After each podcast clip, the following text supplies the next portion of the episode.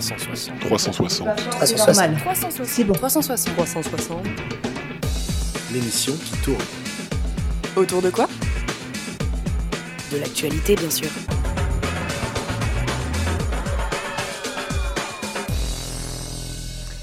Radio TTU, bonsoir et bienvenue à tous dans cette nouvelle émission de 360. Aujourd'hui, nous sommes en compagnie de Éléonore. Bonsoir, Éléonore. De Quentin Mathéo Bonsoir, bonsoir. et de Valentin. Bonsoir, Élé- euh, bonsoir Éléonore et puis bonsoir à Colline et bonsoir à tous. Alors ce soir, les titres de... Nous commencerons par Quentin Mathéo avec un interview d'Emmanuel Macron accordé à Valeurs Actuelles. Avant de développer l'actualité de ce jour, euh, en effet, des repas végétariens euh, seront obligatoires à partir d'aujourd'hui dans les cantines scolaires. Ce titre sera développé par Éléonore et nous terminerons par une analyse d'articles euh, euh, sur l'une des prisons du califat. Mais avant de développer ces titres, voici le flash. Le flash vous est présenté par Valentin Van Kutsem. Bonsoir Valentin. Bonsoir Colline, bonsoir à tous. À la une de l'actualité de ce lundi, les prix Goncourt et Renaudot attribués, les suites de la tempête Amélie et Lewis Hamilton sur le toit du monde pour la sixième fois. Le président de la République Emmanuel Macron est en Chine jusqu'à mercredi. Au programme signature de contrat, une inauguration d'une antenne du centre Pompidou, mais aussi les droits de l'homme et la situation à Hong Kong.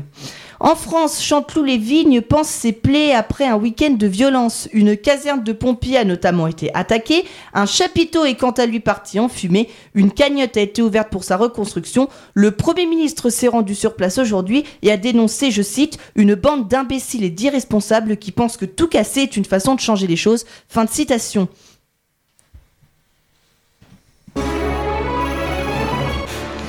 Plus au sud, cette fois, la cathédrale d'Oloron-Sainte-Marie dans les Pyrénées-Atlantiques a été cambriolée ce matin. Les voleurs ont d'abord forcé l'entrée à l'aide d'une voiture bélier, puis en ont scié les grilles. Plusieurs objets liturgiques ont été dérobés. Une enquête a été ouverte. La tempête Amélie laisse derrière elle une victime. Une septuagénaire niçoise portée disparue depuis samedi a été retrouvée sans vie par les pompiers. Par ailleurs, Enedis annonce ce soir que 18 500 foyers restent privés d'électricité, notamment dans le sud-ouest. On ne respire plus en Inde. Le pays est en proie à un épisode intense de pollution aux particules fines depuis plusieurs jours. Le dernier relevé effectué ce lundi est édifiant. La concentration de particules fines appelée PM2,5 était de 469 microgrammes par mètre cube d'air à New Delhi, la capitale. Pour rappel, l'OMS recommande de ne pas dépasser une concentration de particules fines de 25 microgrammes par mètre cube d'air. On connaît enfin les lauréats des prix littéraires Goncourt et Renaudot. Le prix Goncourt est attribué à Jean-Paul Dubois pour son roman Tous les hommes n'habitent pas le monde de la même façon aux éditions L'Olivier. Et c'est Sylvain Tesson qui remporte le prix Renaudot pour son ouvrage La Panthère des Neiges aux éditions Gallimard. En sport, Lewis Hamilton est devenu hier à Austin six fois champion du monde de Formule 1. Il devient ainsi le deuxième meilleur pilote de l'histoire en termes de titres mondiaux devant Juan Manuel Fangio et derrière le baron rouge Michael Schumacher. Le Britannique a terminé deuxième du Grand Prix des États-Unis derrière son coéquipier Valtteri Bottas et devant le Néerlandais Max Verstappen. J'en profite pour vous dire qu'on développera ce sixième titre de champion du monde de Lewis Hamilton demain soir dans Panorama Sport à partir de 20h sur Radio TTE 107.5. Et puis pour terminer, un point sur la météo pour vous signaler que la Charente-Maritime reste en vigilance orange pour un risque d'inondation. C'est la fin de ce flash. 360 continue avec vous, Colline et. Emmanuel Macron, le président de la République, a accordé une interview au journal Valeurs Actuelles. Publié le 31 octobre dernier, il a été question du voile, de l'immigration et de la laïcité. Pourtant, au-delà du contenu, c'est le choix du magazine d'extrême droite qui a surpris Quentin Matteo. Et c'est exact, c'est une information qui aura fait grincer beaucoup de dents la semaine dernière. Le 31 octobre, le magazine considéré comme ultra-conservateur et de droite Valeurs Actuelles publiait un entretien de 12 pages avec le président de la République française. Ceci a soulevé un tollé dans la classe politique et populaire, notamment par rapport au choix du média, qualifié d'extrême droite par la gauche, mais aussi de par les sujets traités. Les sujets abordés donc étaient le voile, l'immigration et encore la laïcité. Emmanuel Macron était très attendu sur ces sujets à cause des événements récents, notamment euh, la question du port du voile avec euh, ce fait divers qui s'était produit, enfin ce fait divers, à l'Assemblée nationale lorsqu'une femme voilée avait été prise à partie par des élus du Rassemblement national. Mais ce qui a soulevé le débat par rapport à ce choix, a été défendu par l'Elysée, qui cite que l'objectif d'Emmanuel Macron est de parler à tous les Français, y compris dans l'espace politique qui ne sont pas forcément les siens. Pour les spécialistes politiques, c'est une manœuvre également pour préparer à l'affront avec le Rassemblement national pour les élections présidentielles de 2022 en s'adressant à l'électorat de droite.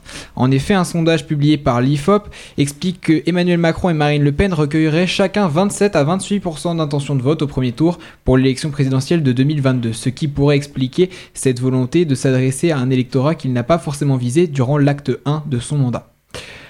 Euh, il a également affirmé sa position contre le communautarisme, mais a nuancé qu'il ne fallait pas faire l'amalgame entre communautarisme et islamisme et apporter des précisions sur l'immigration illégale sur lesquelles il va y avoir certains durcissements, ce qui a d'ailleurs une portée inédite puisque une certaine phrase a fait réagir jusqu'en Bulgarie et en Ukraine.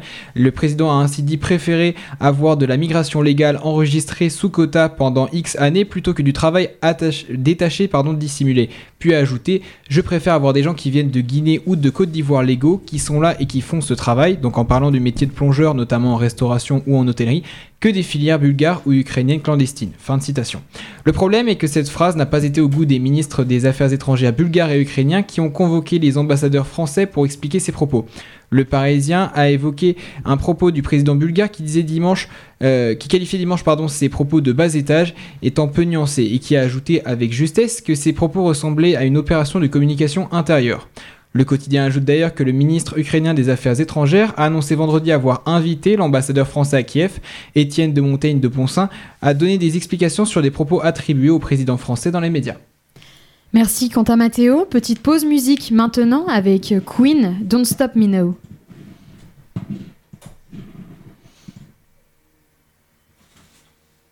Euh, on n'a rien en fait. Alors, petit problème technique. C'est bon, bonne écoute à vous tous.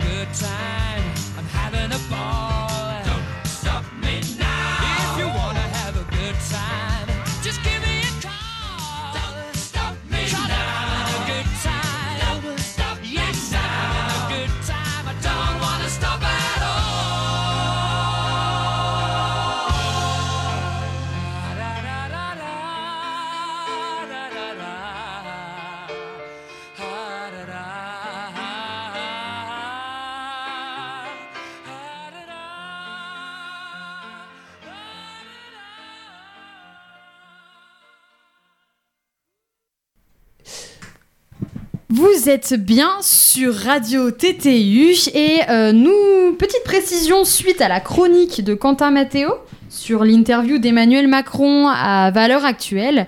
L'altercation euh, avec la femme voilée s'est bien déroulée, mais c'était au Conseil régional de Bourgogne-Franche-Comté. C'est ça, jingle.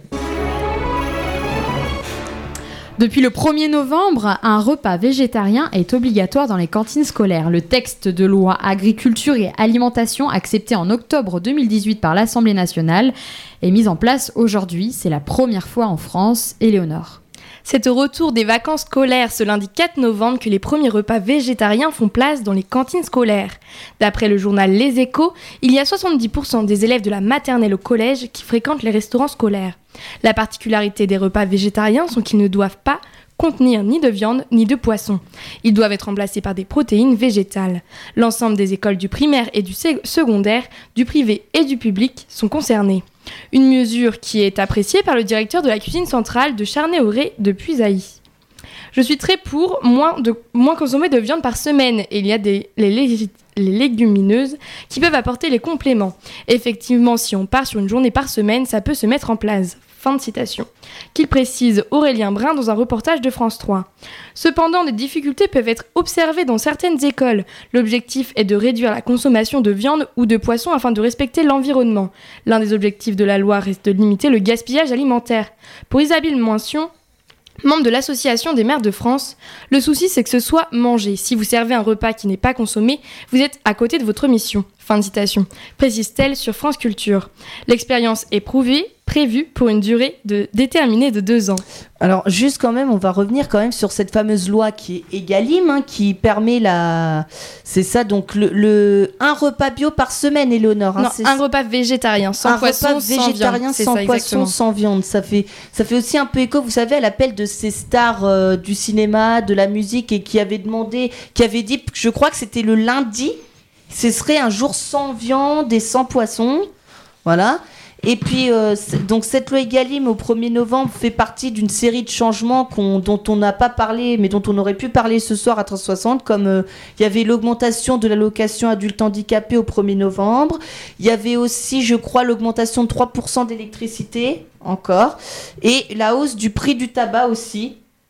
Pour atteindre, vous savez, le fameux objectif des 10 euros le paquet en 2020, Ouais, je c'est crois. ça, ça oui, j'avais vu. Voilà.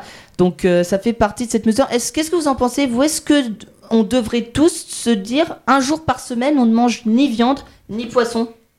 Mais bien sûr, euh, au vu de l'actualité euh, environnementale et euh, les problèmes écologiques euh, que cela implique, aujourd'hui, il est plus que nécessaire de changer notre alimentation pour euh, avoir euh, un mode de vie beaucoup plus sain et en harmonie avec la nature. Et cela passe euh, par ces repas végétariens. Alors voilà, on ne demande pas à tout le monde de devenir végétarien, mais juste une fois par semaine, un petit effort. C'est pas. Alors, on rappelle quand même que la recommandation, je crois, de l'INPES, vous savez, dont tous les bandeaux passent dans toutes les émissions et à Manger, toutes les bouger. publicités. ouais. Alors, c'est euh, normalement, je crois que la consommation de viande, c'est une à deux fois par semaine.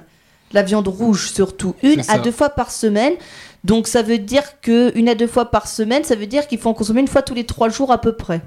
Voilà, donc se déterminer deux jours comme ça et peut-être même aller jusqu'à une fois, voire même plus du tout. Mais est-ce qu'on pourra un jour ne plus avoir de viande dans nos assiettes? Parce que on rappelle quand même que la viande apporte certains nutriments, certaines choses, mais est-ce qu'on va pouvoir les retrouver autre part?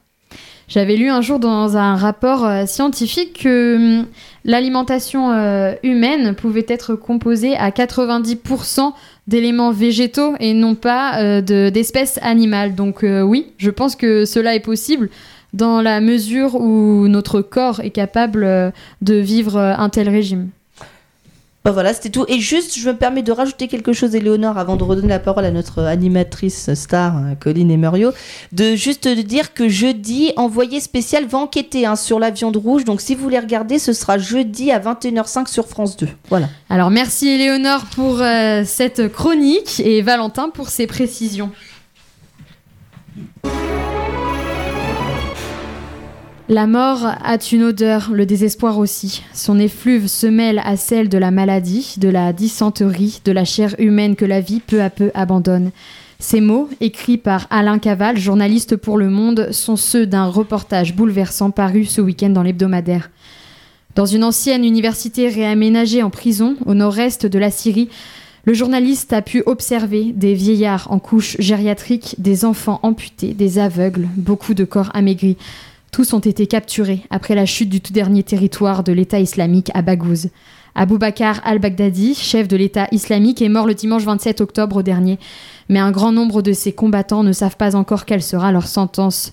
Bien en vie pour certains, lorsque d'autres se laissent mourir à petit feu, les ressortissants emprisonnés nous procureraient presque de la peine. Russe, égypto-néerlandais, jeune homme de 13 ans, né en Sibérie, indonésien, britannique et ancien étudiant, ou encore époux d'une Versaillaise, ces hommes, tous très différents les uns des autres, sont 142 à être emprisonnés ici. Et personne ne veut de ces hommes angoissés et épuisés, mais aussi auteurs de nombreux assassinats terrifiants, égorgements, noyades, mais aussi auteurs de, victimes brûlées à vif, vivant dans des conditions insalubres avec des odeurs d'excréments et de sueur. Six cadavres des détenus ont été découverts morts dans leur sommeil. Cette région se résume à un archipel de prisons et de camps fermés et n'est pas aidée par la coopération internationale qui est en train de se retirer. Le journaliste a tout de même pu observer la venue d'un convoi qui transportait un, envoyé de la coalition internationale venu discuter juste le temps d'une demi-heure. Suite à cette rencontre, une des responsables de la prison s'est confiée à lui. On ne les attendait pas, cela. C'est la première fois qu'ils viennent, et ce n'est pas à nous de nous occuper de ça. Ce qu'ils nous laissent ici, c'est une bombe prête à exploser. Le long de ces mouroirs verrouillés, avec chaque tunique orange, chaque corps estropié, le califat a réussi, dans sa chute, à imposer son monde. Voilà comment se termine ce reportage, à l'angle bien particulier, nous laissant percevoir d'un autre point de vue ce conflit interminable. C'est bouleversant quand même. hein, Merci, ce- ce Colline. reportage du monde. hein, euh, c'est ça, donc c'est dans une prison du califat, c'est ça hein Oui, c'est ça, au nord-est de la Syrie. la- le nom de la prison n'est pas euh, mentionné, mais de toute façon, je pense qu'il n'a pas vraiment de nom dans la mesure où c'est une université en fait qui a été réhabilitée. Mm. Voilà, c'est terrible quand même d'entendre tous ces mots. Ça fait froid dans le dos quand même, même si on sait que ce sont des gens qui ont commis des actes odieux. L'article le rappelle. hein. Voilà, on peut, on, est, on reste des humains, on reste, euh, voilà, donc euh, savoir qu'ils vivent dans des conditions, ils ont fait des choses horribles, c'est vrai, mais vivre dans des conditions comme ça, est-ce humain? C'est toujours la question qu'on peut se poser. Voilà, surtout que l'article euh, mentionne bien le fait que ce ne sont que des, des comment dire, des combattants de l'État islamique présumés. On n'est pas sûr en fait que tous ces prisonniers aient vraiment combattu pour Daesh un jour. Donc imaginons. Et puis vérifier, ça va prendre un temps fou. Parce qu'en plus, ils peuvent aussi mentir en disant qu'ils n'ont pas combattu pour Daesh, mais qu'ils ont combattu. Ou à l'inverse, ça peut marcher aussi. Mais euh, c'est vrai que ça fait froid dans le dos. Et, euh, Voilà. Et ces combattants kurdes, enfin ces anciens combattants kurdes, aujourd'hui euh, victimes d'Ankara, des mesures prises par Ankara, euh, sont livrés à eux-mêmes après euh, avoir combattu pendant de longues années ce régime très autoritaire, on peut le dire, de Daesh. Ouais. Euh, voilà, ils, ils ne sont plus euh, aidés aujourd'hui par la coopération internationale. C'est terrible. voilà. Eh bien. Musique peut-être? Un petit instant musical Voilà, pour. un petit euh, instant musical. Alors, je n'ai pas le titre, Éléonore. Eh bien, on peut passer sur euh, Police avec Every Breath You Take. Yes C'est parti. Super bien Et après, les coups de cœur, des, les coups de gueule des invités. Hein. Totalement.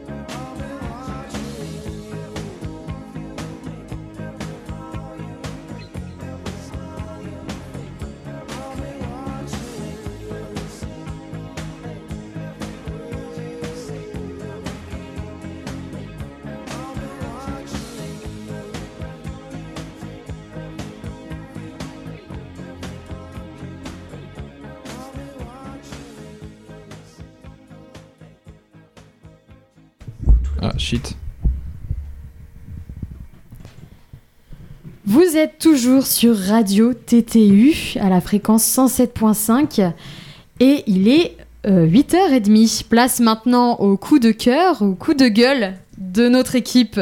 Éléonore, à toi de commencer. Oui, alors je voulais revenir. Donc c'est un coup de cœur, un très très gros coup de cœur. En fait, aujourd'hui, nous sommes au mois de novembre, et le mois de novembre c'est le mois du documentaire en France. Donc ça fait plusieurs années que ça existe, et euh, cela vous permet d'aller au cinéma, d'aller dans des conférences, de rencontrer des documentaristes, de de voir des projections de documentaires à moindre coût et euh, assez euh, assez originaux.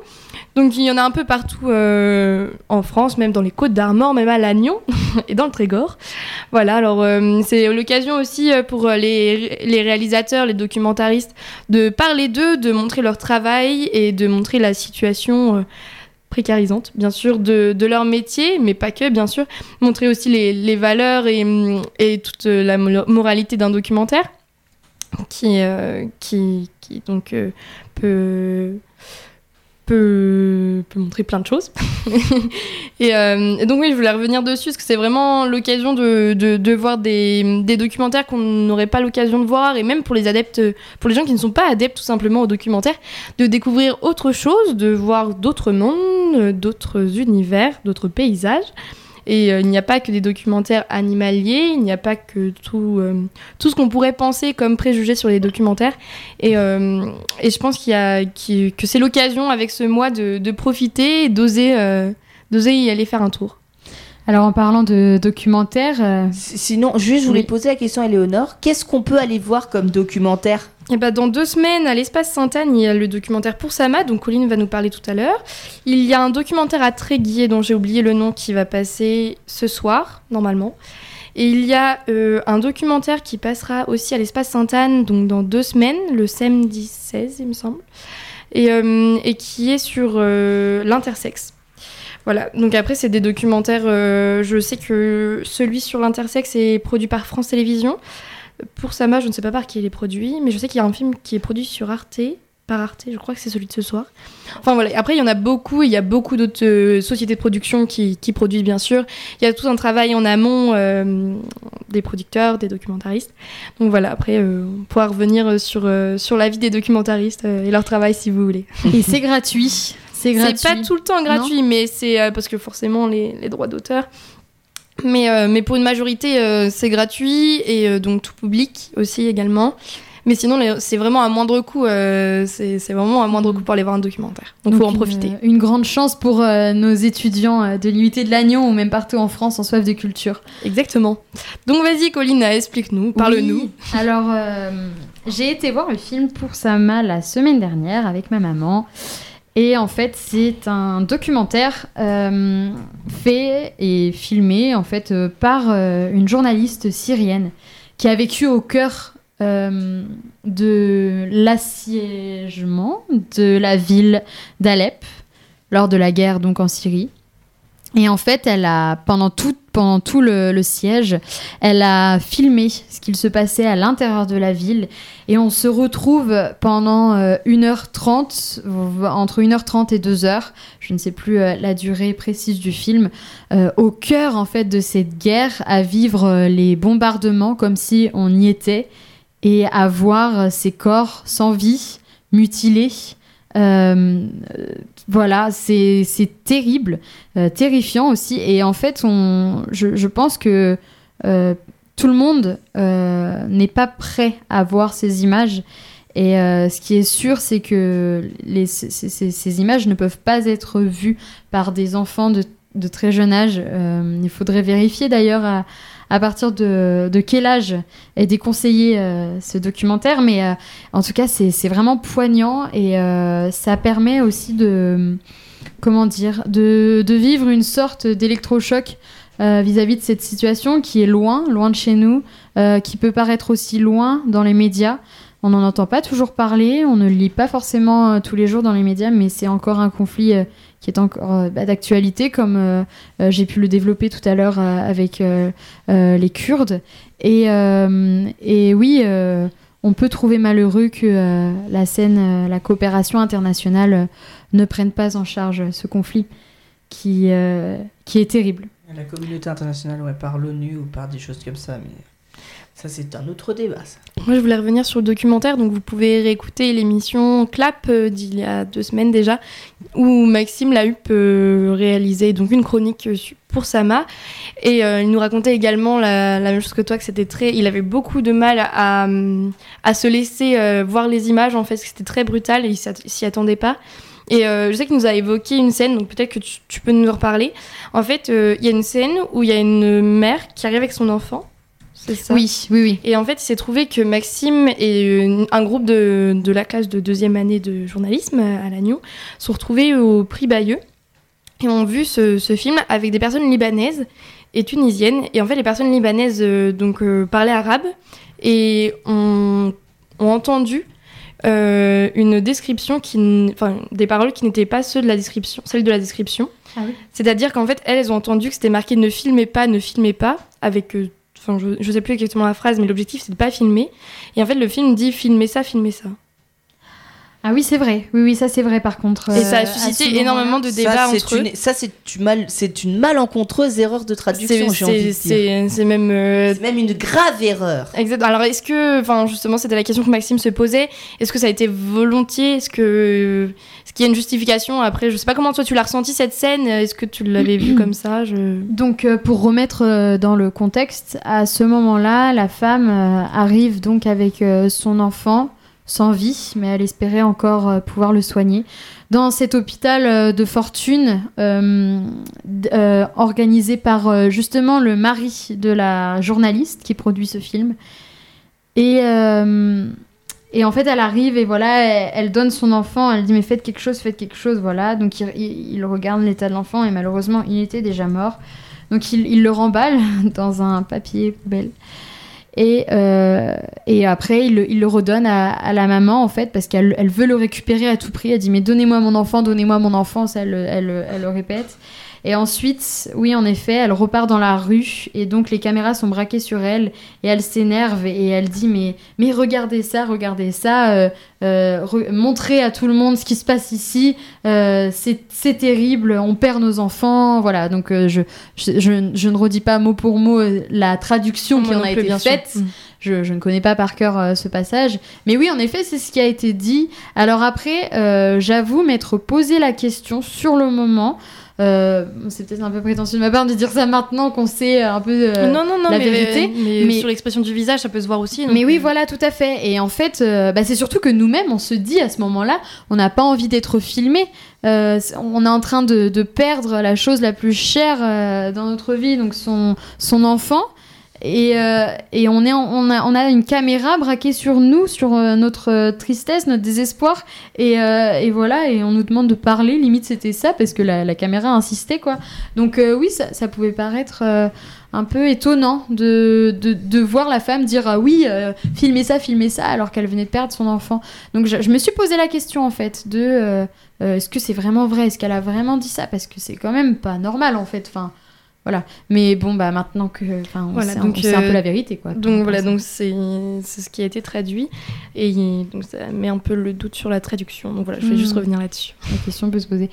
Quentin Mathéo Alors moi j'ai un coup de cœur, on va passer dessus très très rapidement, enfin c'est plutôt ironique, je sais pas si vous avez vu, mais euh, il y a une euh, députée américaine, Cathy Hill, qui a dû euh, démissionner la semaine dernière après un scandale dans une affaire de revenge porn, donc la publication de photos intimes la concernant, parce qu'il y a eu des révélations sur sa vie sexuelle, notamment avec une de ses subalternes, ce qui va d'ailleurs faire le lien avec mon coup de gueule.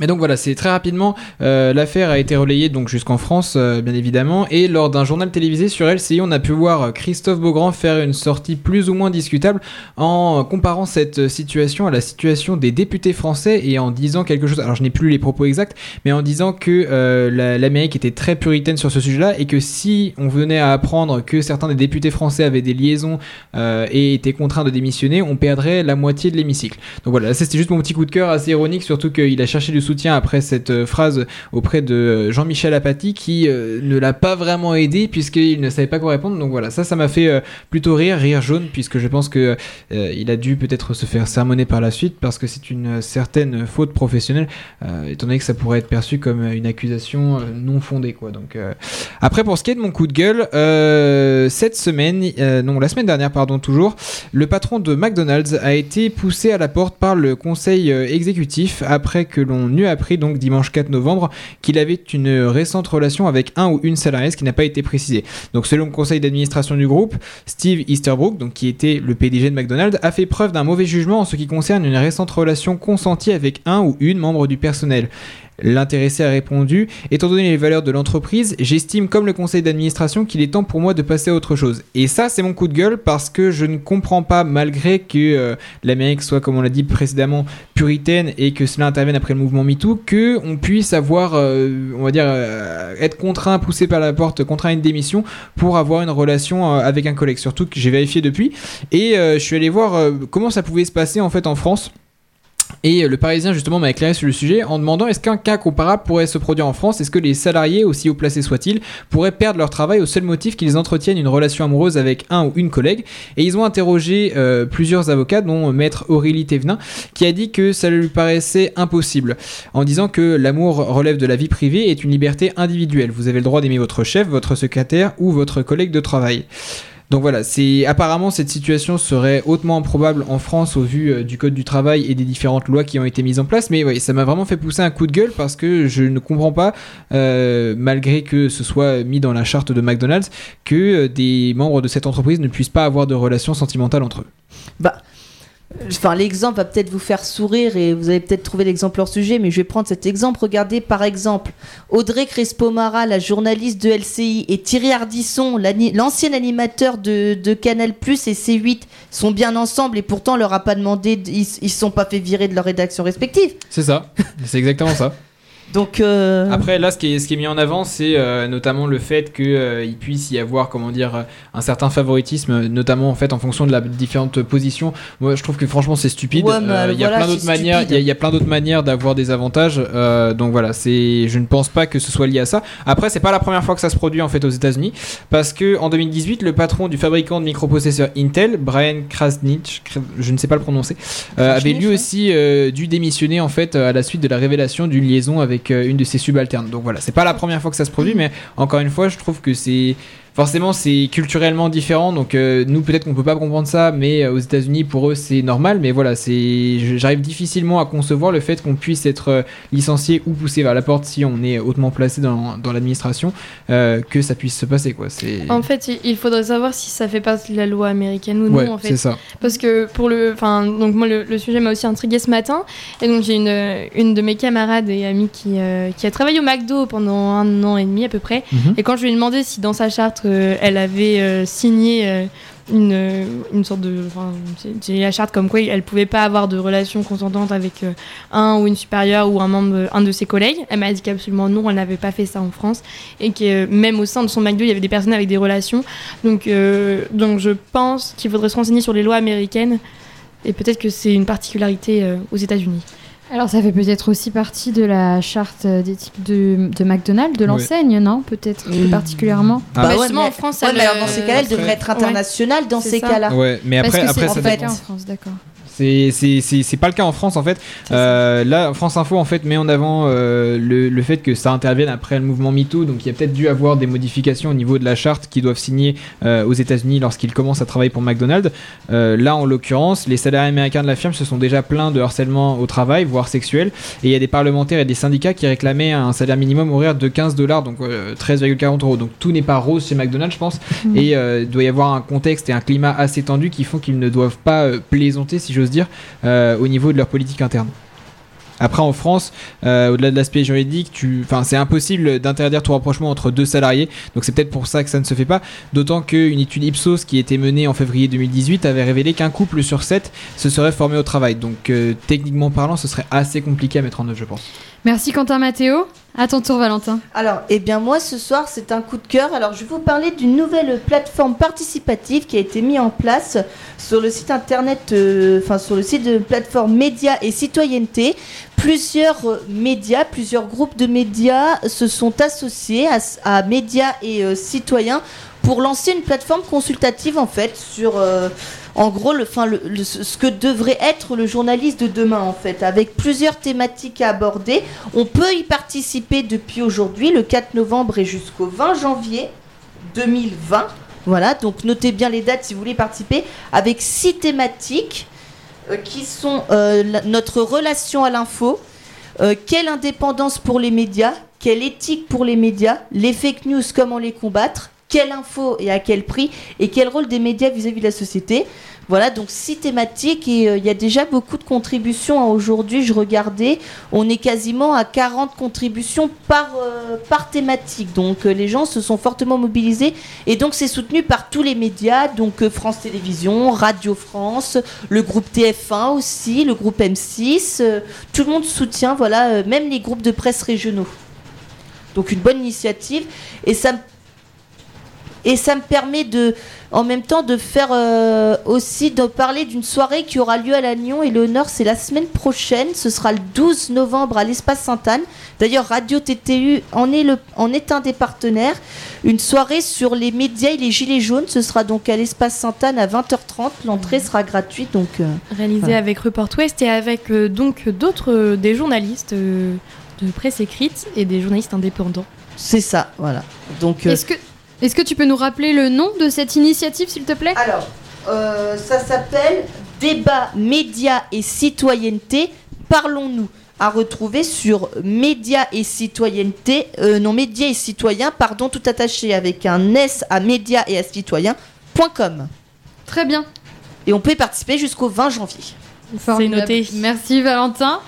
Une petite pause euh, musicale maintenant, Eleonore Non, d'accord. Donc, euh, C'est fini. Mais fini, par fini, contre, la voilà, c'est c'est fini malheureusement. euh, non Oui, nous Mais devons pourquoi? vous laisser.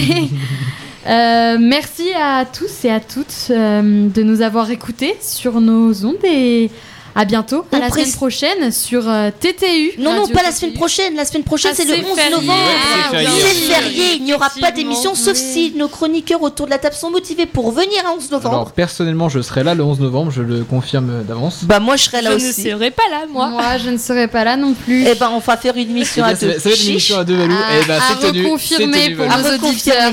On écoutera Voilà. avec plaisir. Il n'y a pas de souci. Salut à tous. Radio revoir. sur Au 107.5. revoir. Encore merci à vous tous. Au revoir. Ciao.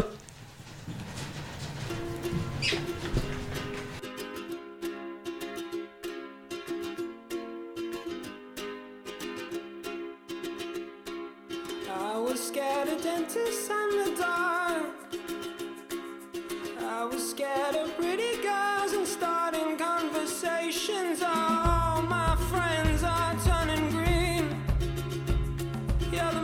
oceans of in their dream. Oh.